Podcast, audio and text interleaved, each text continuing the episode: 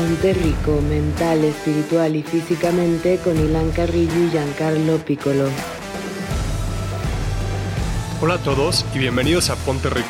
El día de hoy tenemos una invitada muy especial que regresa con nosotros. Ella es María José González. Es psicoterapeuta, forma parte del cuerpo docente de la Universidad Centro en donde imparte la asignatura de autoconocimiento. Es maestra de meditación zen y de yoga y se encuentra en vías de obtener la certificación como facilitadora de yoga para personas con síndrome de estrés postraumático y de meditación Zen. Es licenciada en comunicación, ha trabajado en varias ONG en México y en el extranjero, y cuenta con su empresa Oma Yoga, con la cual tiene la misión de apoyar a las personas a contactar consigo mismas para alcanzar su paz interior. Oye, de verdad qué padre que nos acompañes otra vez. Y te invitamos hoy porque vimos que tuviste una conferencia en el Museo de Memoria y Tolerancia la semana pasada que fue sobre inteligencia emocional y a Jan y a mí nos encantó. Aparte, durante los últimos años hemos pues escuchado mucho, ¿no? Sobre la inteligencia emocional, pero siento que pues nadie nos enseña, ¿no? A trabajarla, no es como de chiquitos, te enseñan mate, no te enseñan inteligencia emocional, desgraciadamente, y no le damos la importancia que, que le deberíamos de estar dando, porque igual y en la vida puedes tener un coeficiente intelectual súper alto, ¿no? Puedes ser un genio, pero si no tienes una inteligencia emocional, pues probablemente vas a pasarla mal en muchas cosas, ¿no? entre ellas, te vas a estresar más fácilmente, puedes culpar a los demás por tus problemas, te puede costar trabajo comunicarte, ¿no? Asertivamente con los demás. Por eso creo que igual le deberíamos de dar más importancia a este tipo de inteligencia y pues queríamos que nos platicaras un poquito sobre, sobre eso, ¿no? Digo, para empezar, pues cómo te fue en, en la conferencia. Bueno, antes que nada, mil gracias por invitarme otra vez. Soy fan y radio escucha o podcast escucha de Ponte Rico, entonces estoy muy contenta de estar aquí. Y sí, la conferencia surgió porque, bueno, en el Museo de Memoria y Tolerancia tienen este como centro educativo, digamos, donde imparten muchísimos talleres, diplomados, cursos, etcétera, de diversos temas y mm, me parece bastante curioso, digamos, que un museo basado en, estos temas de tolerancia, de memoria histórica y demás, que dentro de los temas que enseñan es la inteligencia emocional. Un poco estudiando el tema y, de lo que he leído y, lo que he aprendido en este tiempo, es que justo como estas grandes tragedias o incluso estos grandes acontecimientos de la humanidad positivos, o sea, los dos, tienen muchísimo que ver con el componente emocional, por ejemplo, de los líderes a nivel mundial, ¿no? Pensaríamos que qué tiene que ver la inteligencia emocional en el presidente de un país, ¿no? ¿Por qué sería relevante que este hombre o esta mujer pudiera gestionar sus emociones? Y tiene todo que ver porque como toman decisiones en lo colectivo, esas decisiones, aunque sí están basadas en intereses económicos, políticos, estrategias, etcétera, tienen un componente emocional sumamente importante. Entonces, creo que por eso lo que mencionabas de que el tema está de moda o, lo hemos escuchado más recientemente tiene que ver con esto, como con esta toma de conciencia de que nuestras emociones tienen una función muy importante en nuestras vidas a nivel individual y a nivel colectivo. Entonces, antes de empezar como el podcast, pensé en un ejercicio que lo hice en la conferencia que se me hace muy interesante. Entonces, si están en su casa o a lo mejor si están en el coche, luego lo pueden hacer. Pero donde estén, si tienen alguna cosa que les guste, si se van a tomar un café o a lo mejor les gusta mucho el chocolate o se iban a prender un cigarro para escuchar el podcast, los invito a que no lo, no lo hagan hasta que termine el podcast. O sea, que lo que dure este, este episodio, que traten de como postergar un poquito esa acción que iban a hacer. Y al final les voy a explicar o van a entender un poquito por qué planteo este ejercicio, a ver cómo les va. Eh, a lo mejor dicen, no, qué flojera ya, no lo voy a aguantar, voy a tomar mi café ahorita, pero si pueden ejercitar eso ahorita, es como un punto muy importante de la inteligencia emocional. O sea, ya en esa cubita matacobicho que te ibas a tomar ahorita, te la tendrás que aguantar tantito. Exacto.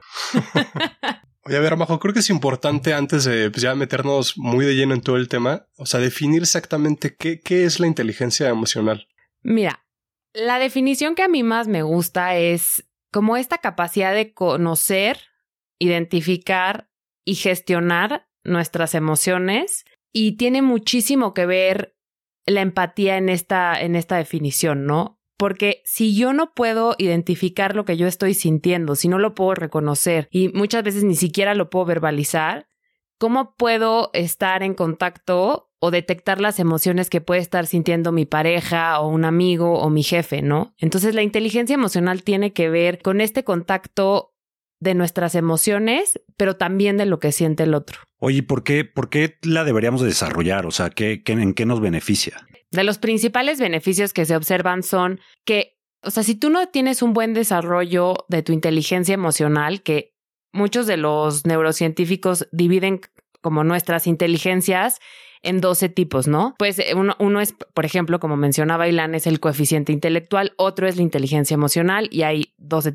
10 tipos más, perdón. Entonces, si nosotros no trabajamos la inteligencia emocional, como que estamos dejando de lado una parte de nuestras capacidades humanas como en el olvido, que es mucho lo que ha pasado anteriormente, es, algo que apenas o que recientemente se ha estudiado, ¿no? Entonces, ¿por qué debemos desarrollarla? Porque está muy estrechamente vinculada con nuestra capacidad de enfrentar retos, de lidiar con la frustración, de postergar el placer o la gratificación, dominar nuestros impulsos.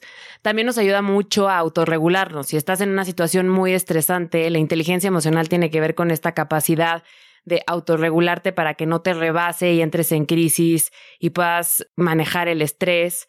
También tiene que ver que puedas detectar la, la, intensidad de tus emociones y que a partir de eso puedas tomar decisiones. Por ejemplo, detectar que estás realmente enojado y que en ese momento no es oportuno que actúes, que más bien tienes que calmarte y ya después con una mente más fría, entonces tomes una decisión. Entonces, la inteligencia emocional está presente todo el día en todo lo que estamos haciendo, ¿no? Incluso en el tráfico. ¿Qué pasa en el tráfico en esta ciudad? Estamos mucho a partir del impulso. Alguien se nos mete, nos hace enojar, reaccionamos, ¿no? Y, no falta ya el que se baja con una cadena a pegarte porque le toca este claxon. Todo ese tipo de manifestaciones emocionales como exaltadas o fuera de contexto, digámoslo así, tiene que ver totalmente con la inteligencia emocional, porque es esta capacidad de regular y de evaluar lo que estamos sintiendo y decidir desde otro lugar, no dejarte llevar. Entonces es muy importante desarrollarla porque va a determinar la calidad de vida que vamos a tener, la calidad de nuestras relaciones y a nivel colectivo es el resultado, como les decía antes, de acontecimientos humanos que van o a una guerra o a un mundo de paz, ¿no? Digámoslo así. Uy, dime algo. O sea, te metes, siento que te metes a redes sociales y, y ves como peleas por todos lados y, y parece que nadie se pone de acuerdo y todos quieren tener la razón. O sea, ¿crees que estamos teniendo fallas al desarrollar la inteligencia emocional o, o de cierta manera nos hemos vuelto también como muy sensibles a ciertos temas donde, no sé, siento que no hemos sido como capaces de regular estas fases cada, cada quien? ¿O cómo lo ves?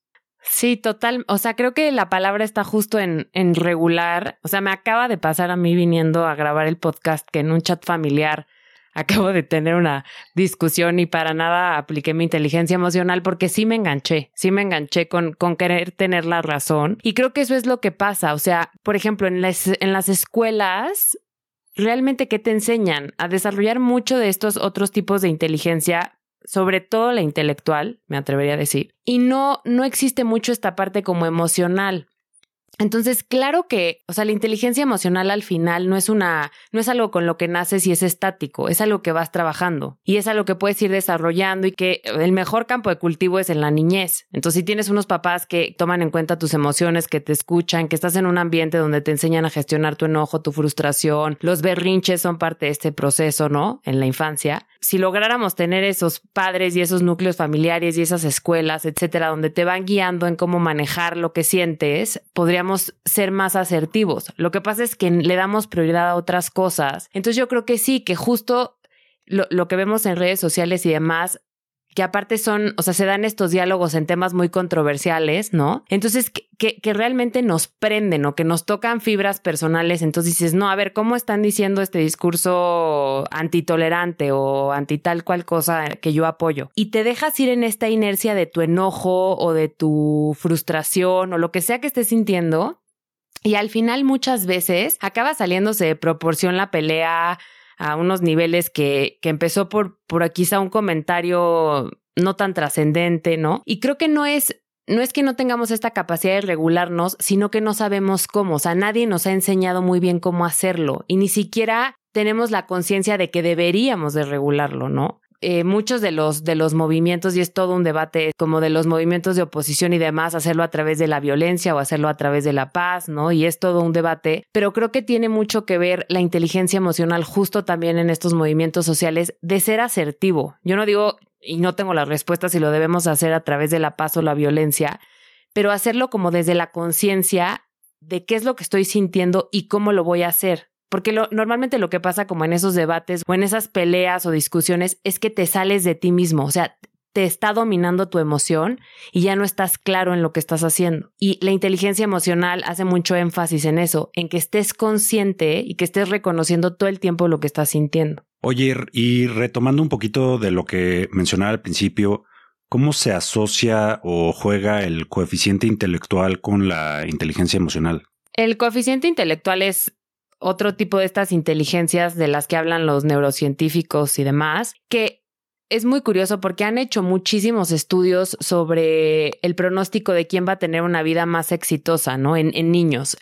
Niños con un coeficiente intelectual por arriba del promedio o niños con un coeficiente intelectual normal pero que tienen habilidades o capacidades donde se, donde se refleja su inteligencia emocional. Y lo que concluyeron, por ejemplo, uno de los ejercicios que les ponían, que por eso aquí es, es interesante el ejercicio que les planteé al principio del podcast, es que metían a diferentes niños en cuartitos solos, ¿no? Y les ponían un chocolate. Y entonces les decían, oye, no te puedes comer este chocolate en 15 minutos y los dejaban solos en el cuarto, ¿no? Entonces tenían el chocolate abierto enfrente de ellos y había niños que no aguantaban ni un segundo y se comían el chocolate. Había niños como que tocaban el chocolate, lo olían, lo dejaban otra vez, se veían las manos, pero luego volvían a, poner la atención en el chocolate y por ahí del minuto siete ya no aguantaban y se lo comían, ¿no? Y había niños que sí aguantaban hasta el final del ejercicio. Y entonces descubrieron que los niños que podían aguantar esos 15 minutos sin comerse el chocolate tenían esta capacidad de postergar la gratificación, que es uno de los puntos más importantes de la inteligencia emocional, y que en realidad esa capacidad de postergar y de controlar tus impulsos es mucho más útil a la hora de que salgas a la vida, por ejemplo, a conseguir un trabajo, cuando vas a 15 entrevistas y te dicen que no, o cuando te quieres ligar a alguien y no te peló y cómo te repones de eso, ¿no? O sea, como diferentes retos que en sí las personas que o los niños que tenían el coeficiente intelectual por arriba del promedio. O sea, es decir, el coeficiente intelectual no necesariamente es un síntoma de ser alguien adaptativo con capacidades para sobrevivir adecuadamente en la vida. Puedes ser brillante en matemáticas, por ejemplo, pero eso no te garantiza que vas a ser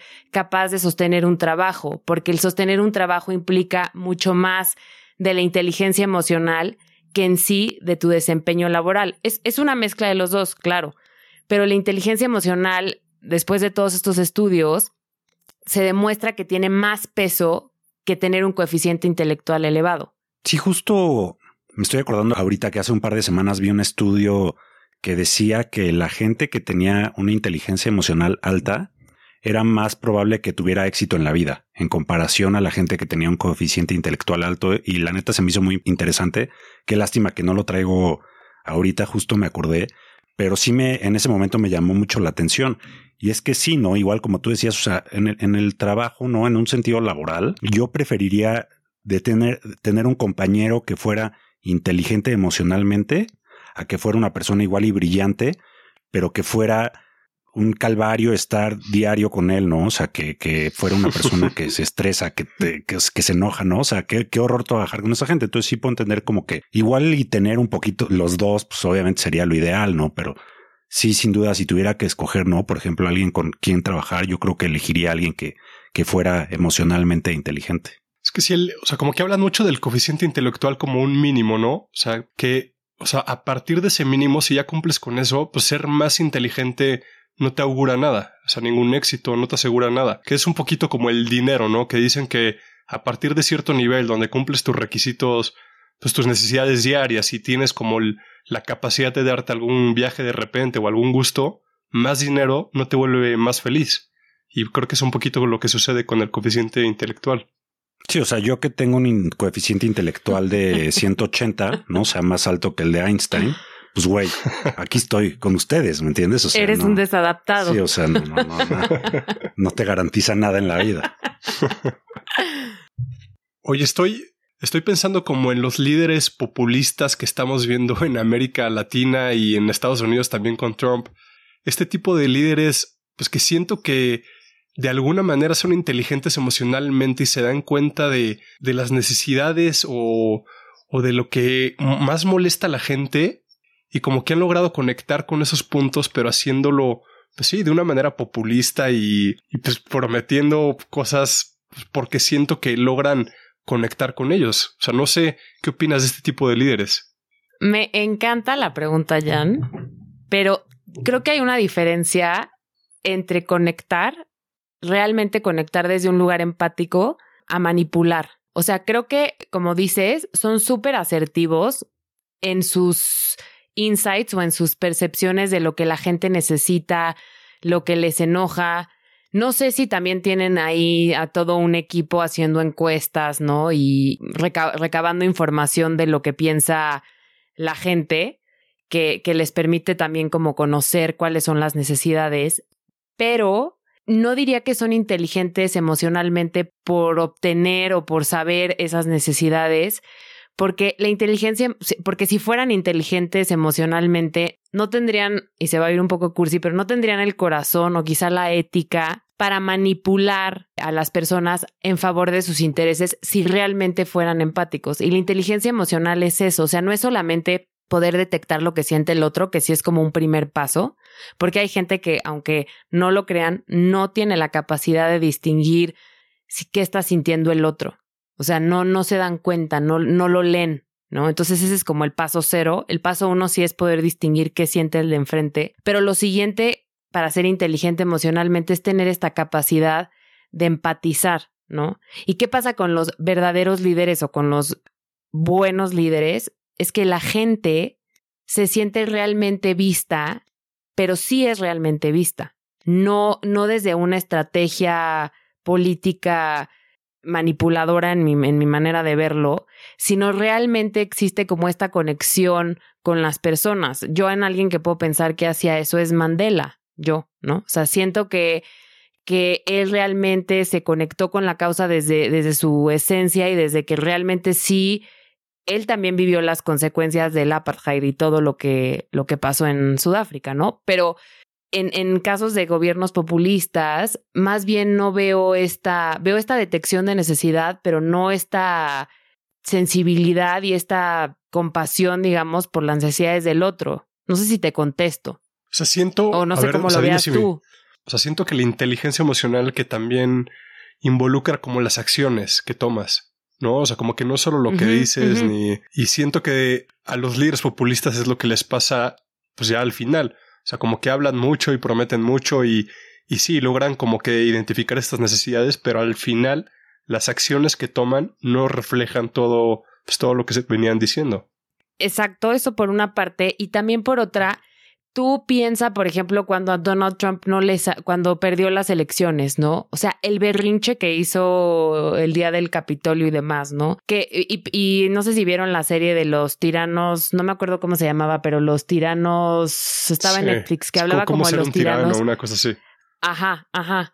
Y más bien yo, más que inteligentes emocionalmente, diría que son seres sumamente caprichosos, que cuando las cosas no salen como ellos quieren, entonces van y matan a medio mundo que son enemigos o que no, o que incluso piensan distinto, es como que no pueden tolerar que alguien les lleve la contra. Al principio parece velado porque te están vendiendo una imagen que son estas personas que realmente están preocupadas por ti, pero conforme tienen el poder, incluso por eso muchos acaban como enloquecidos, ¿no? Con estos delirios mesiánicos, porque no no tienen a nadie que les pueda decir, oye, yo no estoy de acuerdo contigo o lo que estás diciendo está mal, no es así, porque entonces en casos extremos van y los matan, ¿no? Como el caso de Putin. Pero me parece que son personas que no tienen la capacidad de lidiar con la frustración ni cuando las cosas se ponen mal, porque ¿qué hacen? Manipulan la información y no dicen las cosas como realmente son porque no enfrentan las consecuencias de lo que hacen, ¿no?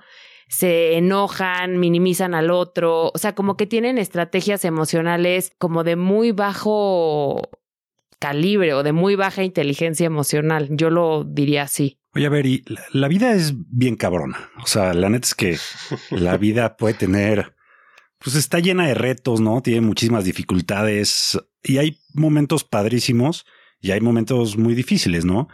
Y, o sea, ¿qué le, qué le puedes decir a alguien que a lo mejor está pasando por un duelo muy fuerte o una situación muy complicada? O sea, ¿cómo le dice a una persona así que controle sus emociones, ¿no? O sea, siento que es un momento muy difícil y que no, pues no es fácil, ¿no? O sea, tú estás pasando por algo difícil y cómo, cómo le das para controlar las emociones que estás teniendo. Es súper interesante esa pregunta porque, o sea, la palabra controlar me parece truculenta en, en hablando de inteligencia emocional, porque por eso me gusta la palabra gestionar, en el sentido de, de que uno no controla lo que siente, o sea, vamos a pensar, ¿no? Que saliste a la calle y de pronto ves que va un ciclista y alguien lo atropella. Tú no vas a controlar, o sea, en cuanto ves esa imagen, luego, luego te llega una emoción. Esa no la puedes controlar porque ya llegó, ya sentiste o ansiedad o mucha tristeza, mucha preocupación o miedo, ¿no? Eso llegó por la, la situación que tienes enfrente. Pero lo que pasa después es, ¿qué voy a hacer con eso?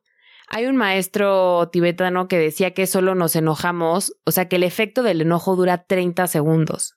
Algo sucede, tú te enojas y fisiológicamente dura 30 segundos en el cuerpo. O sea, las secreciones de sustancias en tu cerebro, de cortisol y demás, dura 30 segundos. Todo lo demás, o sea, todo lo que pasa después, es tu mente racional echándole leña a la hoguera, manteniendo ese enojo. Entonces, en el caso, por ejemplo, de, que alguien, de la escena que te pongo que, vieron que viste que atropellaron a alguien, si te llegó preocupación, te sirve esa preocupación para actuar y para resolver y para ver si ayudas al ciclista. Pero si después de que pasó ese incidente tú te quedas tres semanas muy preocupado y volteando en las calles a ver si no te van a atropellar a ti o demás, eso ya es como una elección en tu manera de pensar. Entonces, no es que sea fácil, obviamente no, pero es un trabajo de todos los días cómo entrenamos a nuestra mente racional, o sea, a nuestros pensamientos, para que gestione nuestras emociones. ¿Y qué quiere decir eso? Para que si te enojas, entonces tu mente no le esté añadiendo leña a la hoguera. Si te pasa una situación de pánico, que puedas resolver en el momento que te pasa la situación que sientes miedo, lo que tengas que resolver, pero que después en tu vida tu mente no siga programada pensando ¿y qué me va a pasar? Y si pasa tal cual cosa, no, pero me vienen siguiendo, pero tal cual otra no. O sea, como que puedas ir entrenando tu mente para que no alimente esa emoción y esa emoción no se quede siendo parte de tu sistema. Porque algo también que pasa es que al, sentir cualquier emoción, la que sea que sintamos, secretamos diferentes sustancias en, en el cuerpo. Y cada emoción, por ejemplo, si es algo estresante, vas a secretar cortisol, ¿no? Y literalmente tus células, si llevas años viviendo enojado o en mucho estrés, se vuelven adictas al cortisol.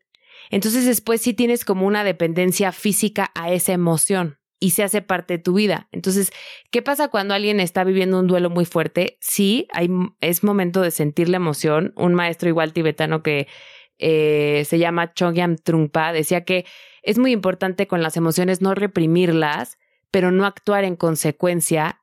Evidentemente hay momentos en los que tenemos que actuar, ¿no?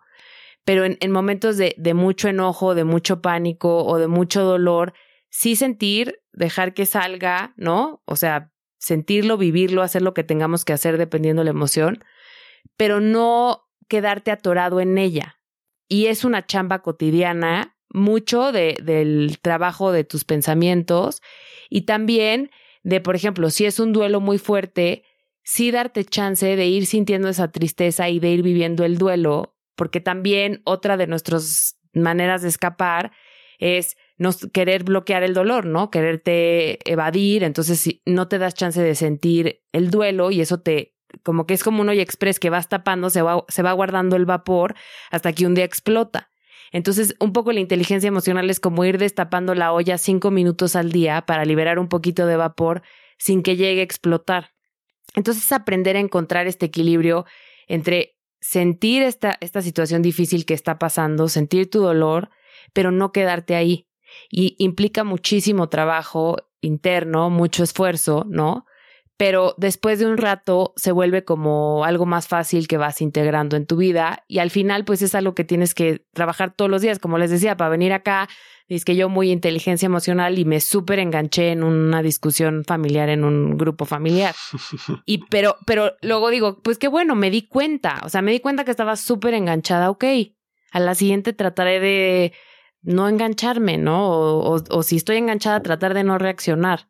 Entonces es un poco eso. Sí, es que qué difícil es, la verdad, o sea, como que aprender, ¿no? O sea, darnos cuenta de que podemos aprender a manejar de, de diferente manera nuestras emociones, porque estamos acostumbrados a escuchar a la gente que dice, como, así soy yo, pues yo soy enojón, pues no voy a cambiar, pues así nací, o sea, ¿no? Y, y a la gente le vale madres, como, pues, entre que le vale madres y realmente no sabe que puede cambiar la, la forma en que modula esas emociones, en cómo responde ante una emoción. Y creo que eso es lo que rescato mucho de lo que dijiste. O sea, que todos podemos trabajar eso como para, para vivir más tranquilos, ¿no? Vivir más en paz, estar más a gusto, menos estresados.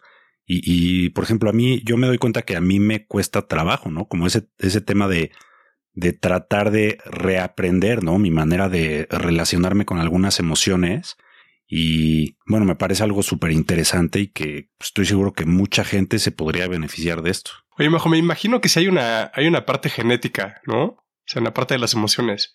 O sea, pero para lo que menciona Ilan, para esa gente que dice que, que nacieron enojados o que nacieron de cierta manera, ¿qué les dirías a esas personas? Hay una frase que me encanta que dice que el temperamento no es destino, ¿no? El temperamento es justo como esta estructura del humor que es hereditaria y todos nacemos con un temperamento, pero se va moldeando a través de nuestras experiencias de la infancia y demás, de lo que nos refuerzan en casa. A lo mejor soy alguien hipersensible, pero tengo una, un sistema familiar que me invita muchísimo a que la emoción válida es el enojo.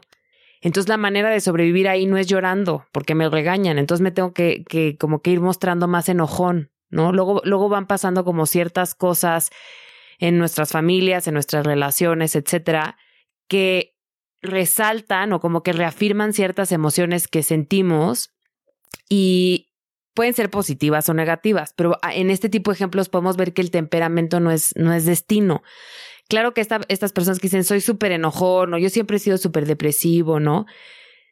Hay mucho trabajo que hacer porque son muchos años de como afianzar ese estado emocional, ¿no? pero sí se puede transformar, o sea, sí podemos cambiar y sí podemos ir aprendiendo e ir desarrollando inteligencia emocional. Y no es que vayamos a modificar al 100% nuestro temperamento, pero sí podemos cambiar, a lo mejor con pequeños cambios al principio, pero que a la larga sí suman, sí suman como una transformación significativa en, en estos estados emocionales, ¿no? Y para todo esto, ¿cómo, ¿cómo puedo, o sea, cómo podemos trabajar nuestra inteligencia emocional?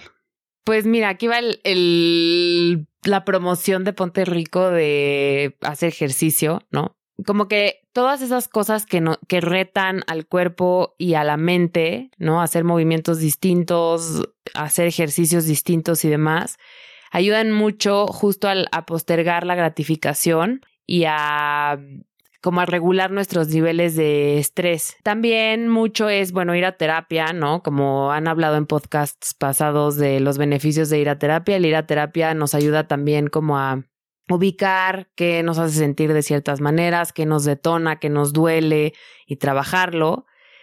Y yo recomiendo ampliamente la meditación porque justamente al sentarte a meditar a nivel cerebral, creas nuevas rutas mentales. Entonces, si siempre despiertas sintiéndote desganado, si tú meditas, le das la posibilidad a tu cerebro, a tus neurotransmisores, de sentir otras cosas, de como experimentar la vida desde otro lugar orgánicamente hablando, ¿no? Entonces la meditación ayuda muchísimo. También hay técnicas como escribir, como si estás en, en un momento de, de muchísimo enojo o de muchísimo estrés, distraerte, yo sugiero como salir a caminar, o sea, hacer cosas que, que te bajen, no distraerte y me van aquí a lo mejor a regañar los niños, pero no necesariamente jugar un videojuego, sino más bien algo que te conecte con la naturaleza o algo.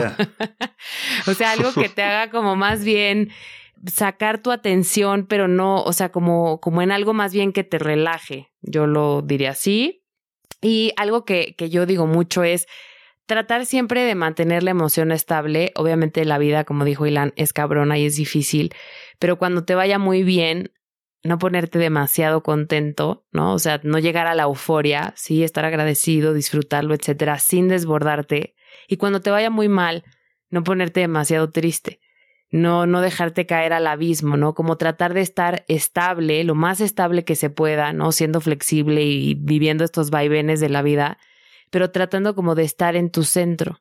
Y eso cómo se logra, pues con un poco con todo lo que dije, ¿no? Yo la meditación realmente creo que ayuda muchísimo, pero si no les llama la atención, encuentren sus propias meditaciones, que creo que de verdad el ejercicio puede ayudar mucho. Tener un, un journal para escribir, respirar, relajar el cuerpo, hacer cualquier cosa que te ayude a relajar tu cuerpo también ayuda muchísimo. Y verbalizar tus emociones también puede ayudar. Por eso ir a terapia también es muy recomendable. Oye, aprovechando que eres eh, maestra de meditación y que no, no sabes a la cantidad de gente que cuando sale el tema de meditar, piensan que meditar es pensar en algo, ¿no? Entonces, como, como cuando la gente dice, bueno, lo voy a meditar. ¿no? Entonces la gente como que piensa que cuando vas a meditar es como, voy a meditar si mañana voy al baño o no, ¿no? O sea, piensan que eso es, es la meditación y pues, pues me gustaría igual y que nada más nos pudieras mencionar rápido como a, grandes rasgos qué es la meditación y si nos puedes compartir alguna, pues una meditación, ¿no? O sea, algo que, que la gente puede escuchar, oye, a ver, haz esto, ¿no? Durante 5 o 10 minutos y esto te va a ayudar. Esto es una práctica de meditación. Claro, la, la meditación es observar y conocer tu mente. A mí no me gusta nada el término de la mente en blanco porque eso no existe. Tu mente está programada para pensar, entonces llegan pensamientos de la nada, pero así como llegan, se van. ¿Y qué es la meditación? Justo eso, sentarte a observar cómo llegan tus pensamientos y cómo se van. Y la chamba es dejarlos pasar. Y si trabajas o, o practicas lo suficiente para dejar pasar un pensamiento y luego el otro y luego el otro, va a haber cada vez más un espacio entre pensamiento y pensamiento donde todavía nos, ya se fue el pensamiento anterior y todavía no surge el nuevo. Y ese silencio de tu mente es delicioso. Es como un estado como muy particular que no, y no pasa nada si después vuelve a, surgir otro pensamiento porque va a volver a surgir. El chiste es que no lo agarres. O sea, por ejemplo, estás sentado y dices, ay, tengo que mandar un mail. Y si estuvieras sentado meditando, lo dejarías pasar. Si no estás haciendo tu práctica, entonces dirías, híjole, y además de mandar el mail, no he ido al súper. No, pero, ay, no, la verificación cuando es, a ver, lo voy, ¿no? Y ya te fuiste en una ola de pensamientos y la meditación es justo como esa pausa entre pensamiento y pensamiento. Entonces, justo es no sentarte a pensar, es observar cómo van y vienen tus pensamientos. Yo así lo definiría. Y mm, una meditación que puedan hacer depende mucho qué tipo de personalidad tengan. Hay gente que se distrae muchísimo. Por ejemplo, en mis alumnos en centro hay gente que no soporta meditar en silencio, como que les da ansiedad, eh, se aburren, se quedan dormidos. Hay gente que le ayuda muchísimo hacer algo como en movimiento, ¿no? Como a lo mejor caminar un poquito o sentarse, pero mover un poco el cuerpo. Esto lo digo si, si tienen ansiedad. Hay gente que le ayuda mucho visualizar, meditaciones guiadas que puedes ir visualizando ciertas cosas. Hay gente que solo con escuchar una meditación guiada. Una que eh, tiene bastante éxito es ponerte campanas o cuencos tibetanos, que hay muchísimos videos en YouTube, le pones así, cuencos, meditación con cuencos tibetanos y son campanas que, que van tocando y, y la vibración de los cuencos hace que, tu, que a nivel celular como que te relajes y que las ondas de tu cerebro también como que se calmen. Entonces esa les gusta mucho para como para bajar un poco el, estrés y la ansiedad. Y lo que hay que hacer en todas es estar presente en lo que está pasando. Si deciden hacerlo en silencio, pueden poner atención en alguna sensación en su cuerpo y ahí quedarse. Si lo hacen con una meditación guiada, ir siguiendo los pasos de la meditación que elijan. Si lo hacen con esto de los cuencos, ir, ir como que descansar tu atención en el sonido. Y si llegan pensamientos, tratar de dejarlos pasar y si se quedan dormidos, no pasa nada, es como una práctica y es normal que al principio nos quedemos dormidos. pero mientras más lo vayamos practicando, menos va pasando eso. O sea, pero nada más, tus, tus alumnos te dicen como, ay, no, no me gusta meditar en silencio porque me da ansiedad, así, o sea, con el perrito ese del meme de ansiedad. o sea, o sea, no se supone que para eso es, o sea, justo el chiste es como, cállate, siéntate, o sea, deja pasar tus pensamientos y como que deja pasar esa ansiedad, o sea, justo deberías de reprobar a tus estudiantes. Sí, verdad, pobrecitos. No, es que sí hay mucha gente que le tiene mucha resistencia a la meditación, ¿no? Y que, o sea, he tenido varios casos de alumnos que sí tienen niveles de ansiedad muy fuertes, entonces como que nada más pensar, quedarte quieto sentado en silencio se enloquecen. Entonces, lo que trato de hacer es como prácticas al principio un poquito más suaves, más útiles, como que caminen un poquito en el espacio o les doy como técnicas de hacer ciertos movimientos mientras los demás estamos quietos en silencio y al final los invito a que se sienten en silencio nada más un minuto. Y así poco a poco va siendo progresivo a la siguiente dos minutos, como que trato de irlos integrando para que no lo sientan como algo tan invasivo o tan o tan angustiante, porque si lo, si lo, lo escuchan con mucha angustia cuando tienen mucha ansiedad y yo doy esta instrucción, como que sí se sienten que el mundo se les acaba. Entonces trato como de hacerlo como más amigable para que justo no le hagan resistencia a decir, no, fue un infierno, no lo soporté, ¿no? O sea, que, que vayan como introduciéndose más suavemente a, a la meditación.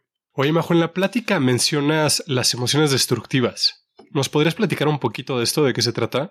Sí, justo los tibetanos, los budistas tibetanos, los definen como cualquier emoción que te daña a ti mismo o que daña a los demás, ¿no?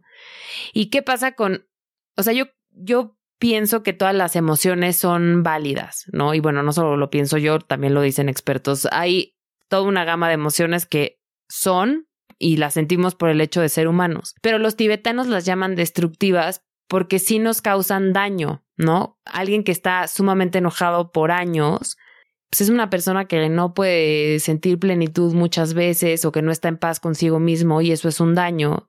¿Y qué pasa con personas que cuando sienten esta emoción dañan a los demás, ¿no? Que es un poco el planteamiento de los asesinatos masivos en escuelas de Estados Unidos, ¿no? O la violencia en México, ¿no? O sea, como que mucho viene de estas emociones destructivas que dañan en general y mm, un poco la invitación es a trabajarlas y cómo las trabajas sintiendo lo que estás sintiendo, que es muy incómodo, o sea, pienso en cuando alguien tiene sed de vengarse, ¿no? De ese me la debe, me la hizo, todo ese enojo, toda esa furia, todo ese resentimiento que puedes sentir pues es muy incómodo como que vivirlo y atravesarlo sin, sin querer como obtener esa revancha, ¿no? O, o cobrártela.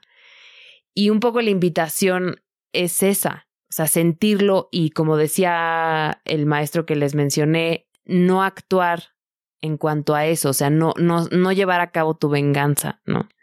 Y lo que pasa con las emociones, con todas las emociones y con las destructivas también, es que piensa si estás conviviendo con alguien que todos están de buen humor y llega una persona de pésimo humor mentando madres, va a cambiar un poco la atmósfera, pero el buen humor de los demás a lo mejor lo relaja, ¿no? Como que lo puedes como decir, a ver, calmado, ya, ya estás aquí, no pasa nada, ¿no?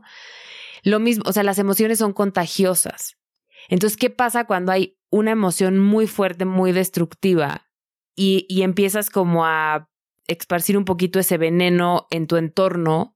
Entonces ya en ese colectivo, como que también se, se puede como contagiar este, este, este negativismo o este tipo de emoción a lo colectivo y entonces pues tienes consecuencias más importantes que podemos hablar ahí como de temas sociales más fuertes, ¿no? De o movimientos movimientos violentos, como es por ejemplo, estoy pensando en alguna película que haya como venganza colectiva. Digo, hay varias, pero me refiero a eso, o sea, como en esta parte de de tener cuidado qué hacemos con ellas porque nos dañan a nosotros primeramente y después a los demás. Entonces es importante que lo que sintamos es válido, pero que lo trabajemos y que seamos muy conscientes de qué hacemos con ello. Pues me, me, encanta todo lo que nos, nos platicaste. Creo que mínimo en mi caso voy a tratar de ser más inteligente emocionalmente, tratar de trabajar un poco esas herramientas. Yo creo que todo el mundo podría eh, aplicar esto un poco mejor, ¿no? Con todo lo que vemos, las desgracias que escuchamos todos los días. Creo que, creo que un poco de inteligencia emocional nos caería bien a todos. Y te agradezco más el que hayas venido porque sé que le vas a dar un descuento a todos los que nos están escuchando. Sí, ella no lo sabía todavía, pero, pero le va a dar un descuento a todos de para terapias, yoga y meditación. Sí. Sí, sí. Ok. y bueno, pues de verdad, muchas gracias por acompañarnos. No, mil gracias a ustedes. Es un gusto estar aquí. Sí, la inteligencia emocional es fundamental para ponernos más ricos. Y mm, ya nada más para cerrar, si no se habían tomado su café, fumado su cigarro, comido su chocolate, etcétera, es momento de hacerlo. Y si lo lograron, los felicito porque pudieron postergar la gratificación y es uno de los primeros o más importantes pasos para la inteligencia emocional. Y muchas gracias a los dos, me encanta su podcast. Y sí, les doy un descuento con mucho gusto. Escríbanme a arroba oma-yoga y ahí, ahí regateamos. Va, pues eso es todo por el día de hoy. Muchísimas gracias a todos por acompañarnos.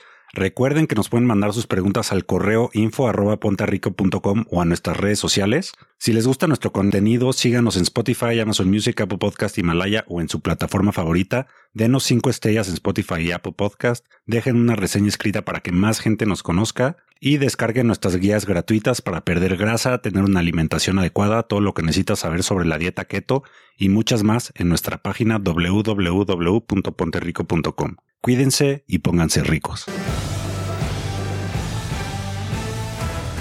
Si les gusta nuestra información, visiten ponterrico.com y chequen todas nuestras guías gratuitas. Tenemos guías para descubrir si la dieta keto es indicada para ustedes, subir de músculo, perder grasa o simplemente estar un poco más sanos. Todas las guías son gratis, así que diríjanse a ponterrico.com. Y no olviden recomendarnos con familiares y amigos. Hasta la próxima, Ponte Rico.